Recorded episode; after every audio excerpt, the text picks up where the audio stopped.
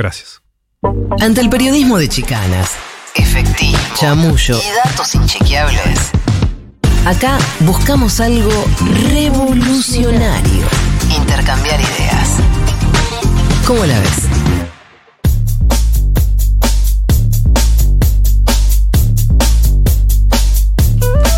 Estamos ahora en comunicación con el ministro de Ambiente de la Nación, Juan Cabandier. ¿Qué hace Juan? ¿Cómo te va? Buen día. ¿Qué tal, Gabriel? ¿Cómo andás? Bien, muchas gracias por atendernos.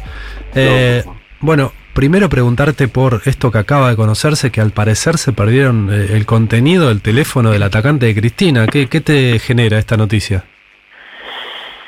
Sí, eh, la verdad que no, no conozco detalles, pero en principio, bueno, me, me lleva a hacer muchos planteos, ¿no? O sea, a, a incrementar las dudas sobre, sobre el accionar de, de- no sé, de, de la justicia, de la fiscalía. en este caso, eh, la, la fiscalía tenía la obligación de, de custodiar ese, ese celular y era sumamente importante. Mm.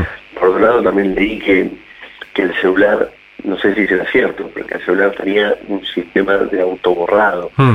Es decir, si tenía realmente ese sistema es porque había una cosa muy planificada. Mm. Eh, son todas hipótesis, porque Mm. la verdad que no tengo elementos para decirlo, pero si, si efectivamente Gabriel tenía ese sistema, más eh, la información, más este, el arma estaba apta para disparar, que se había disparado recientemente, o sea, una, una planificación manifiesta. Claro.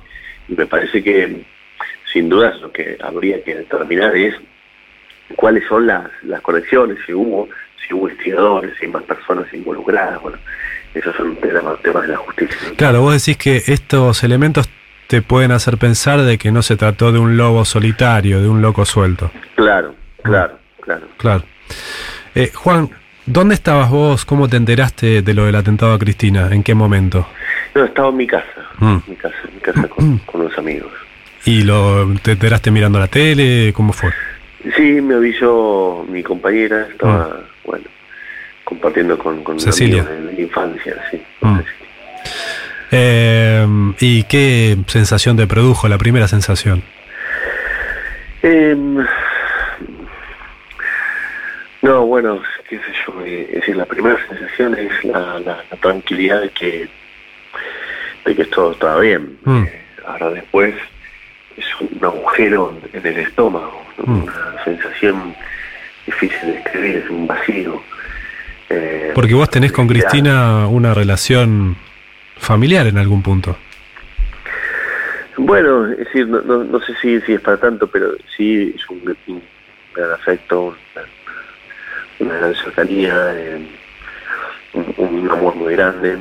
eh, así que, sí, sí, sin dudas, pero independientemente de, de la relación que tenga cada uno, eh, creo que, eh, bueno, de haber sucedido algo trágico, realmente iba iba a ser un, un mar de lágrimas eh, Mm. en nuestro país, ¿no es cierto? Es decir, por suerte eso no sucedió y, y por suerte tuvimos la, la reacción de todas aquellas personas que, que quieren decir basta, ¿no? basta, basta al odio, eh, basta a, a esta violencia simbólica, a esta violencia verbal y, y hasta violencia física, porque esto, eh, este acontecimiento eh, plasmó esa violencia física, lo mismo que, que aquellos que se tiraron a masa cuando entraba a la Casa Rosada, lo mismo que aquellos Mm. que, que insultaban en la calle a Grabois, a Favaresi.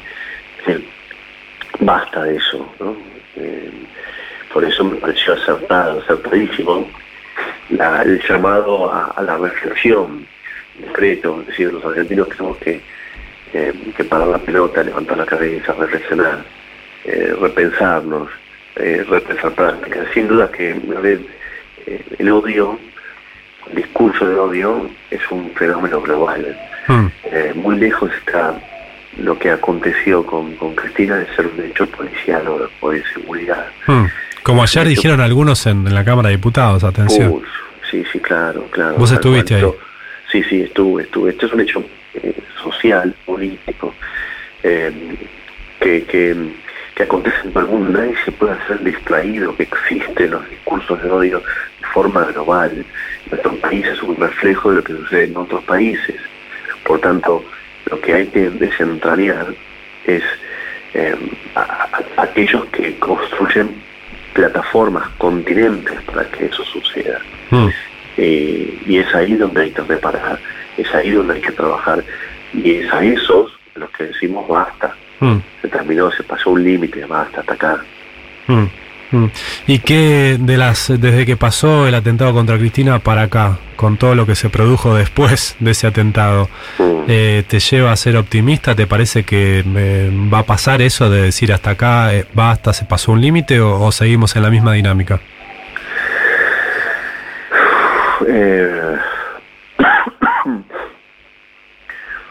a ver, sin duda es que hay, hay sectores de de la política que, viven del odio, em, que se regodean del odio y, construyen alrededor de eso, porque ese odio eh, emana de, distintos ámbitos sociales y hay, y hay continentes, hay, hay porcentaje de, la población que, que, son receptivos a, a, esos elementos de odio. Entonces eso lleva a que para que muchos todo el tiempo estén eh, tratando de encontrar creatividad para ver cuál es el, nuevo mensaje de odio disruptivo que tienen que plasmar en sus redes o en sus canales para conseguir más rating o conseguir más likes.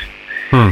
Y, entonces eh, ahí está la, ética, ¿no? La ética del periodismo, la ética de la comunicación, la ética de la ética de los que hacemos políticas, los que, los que estamos en ámbitos públicos. Es y me parece al mismo tiempo que, esa ética podría regularse. Si hay distintas experiencias en el mundo donde se regula esa norma, los discursos de odio se sancionan. Hmm.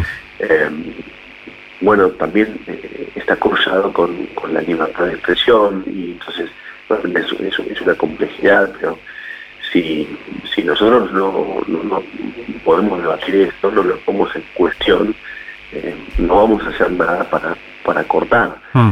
eh, esos canales de, discursos de odio que, están totalmente desarrollados. Hmm. Hay un tuit que acaba de publicar el periodista Sebastián Lacunza que dice, el odioso tuit de Patricia Burrich que evita condenar el atentado lleva 96.000 likes el correcto repudio de la reta, 4.500. Te pregunta Flor Barragán, Juan. Sí, eh, un poco en línea con lo que venías diciendo.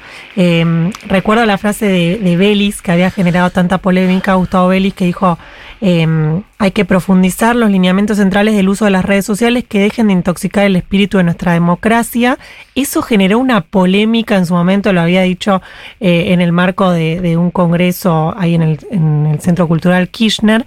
Y después el gobierno había salido a aclarar, no, no buscamos regular ninguna opinión en redes sociales. ¿Te parece entonces que hay que retomar este debate?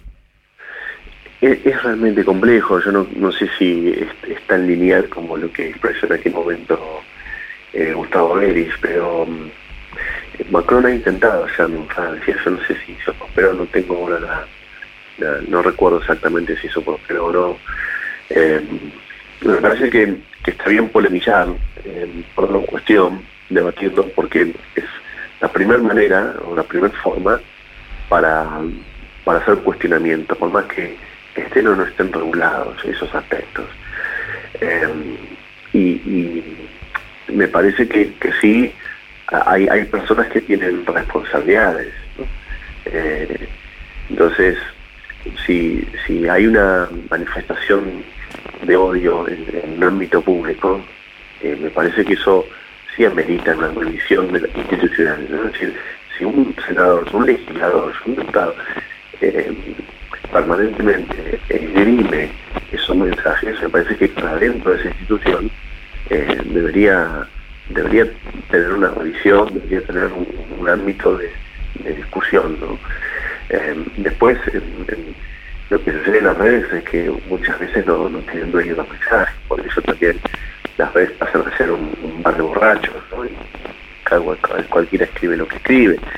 Eh, el problema es cuando, cuando hay dirigentes políticos que se, se apalancan en esos aspectos oscuros que tiene la sociedad. ¿no?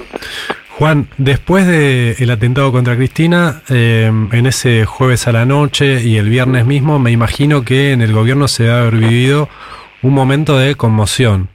Eh, bueno, de no saber bien este, cómo reaccionar, cómo seguir. Eh, publicó en las últimas horas una nota interesante en, nuestra colega Gabriela Pepe que dice que este, hubo un enojo del ministro del Interior Guado de Pedro en ese chat de ministros porque le parecía que el gobierno estaba teniendo una actitud demasiado moderada, tibia, eh, contaba Gaby Pepe. Eh, ¿Pasó algo así? ¿Hubo una discusión sobre el rumbo que debe tomar el gobierno? Em, tuvimos, es decir, la reunión, de gabinete que fue, pública y, bueno, este, ahí se, debatió respecto a, cuáles son las acciones pertinentes. Y bueno, no sé si hubo un debate, quizás hubo eh, posturas que tampoco hacen a, la cuestión. Si, si, tal reunión se hacía en ese día, otro día, hay cuestiones de fondo respecto. Hmm.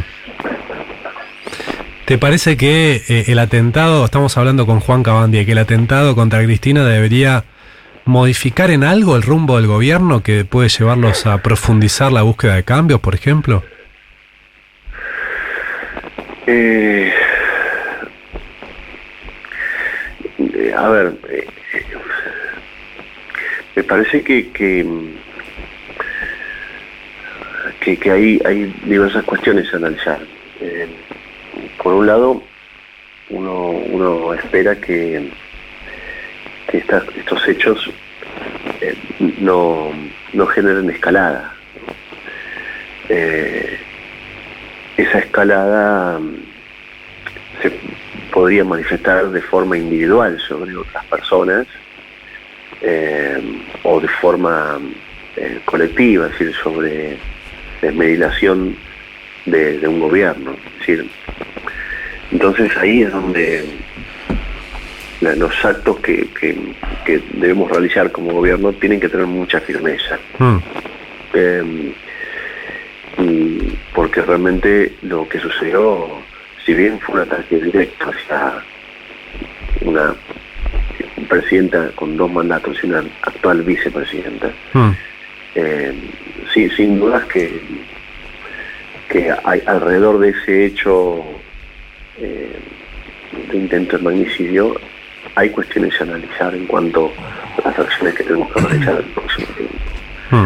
eh, como gobierno. Es decir, eh, bueno, me parece que por, ahí es la búsqueda que deberíamos tener. Juan, muchísimas gracias por estos minutos. No, por favor, Gabriel. Un abrazo. Un abrazo a todos. Hasta luego. Gracias. ¿Cómo la ves? Complejizar primero para clarificar después.